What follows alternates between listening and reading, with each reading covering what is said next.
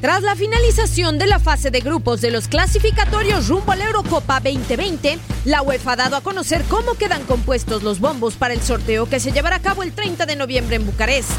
España como cabeza de serie estará en el 1 junto a Bélgica, Italia, Inglaterra, Alemania y Ucrania. Francia va al sector 2 junto a Polonia, Suiza, Croacia, Holanda y Rusia, mientras que Portugal, vigente campeona de Europa, está en el bombo 3 que comparte con Turquía, Dinamarca, Austria, Suecia y la República Checa.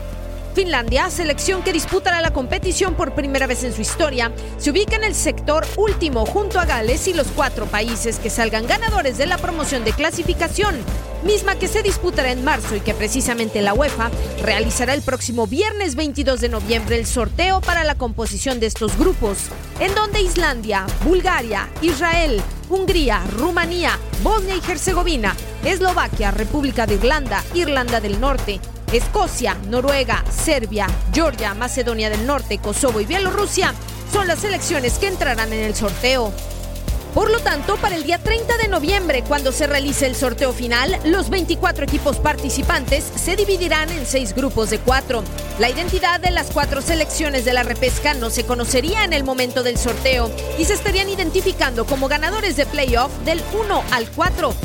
El formato especial del Euro 2020, que se disputará en 12 sedes diferentes, hace que este sorteo de grupos de fase final tenga menos incertidumbre de lo habitual y que incluso se tenga ya mucha información referente a los grupos. Las selecciones anfitrionas que se hayan clasificado están asignadas matemáticamente al grupo que alberguen en su sede.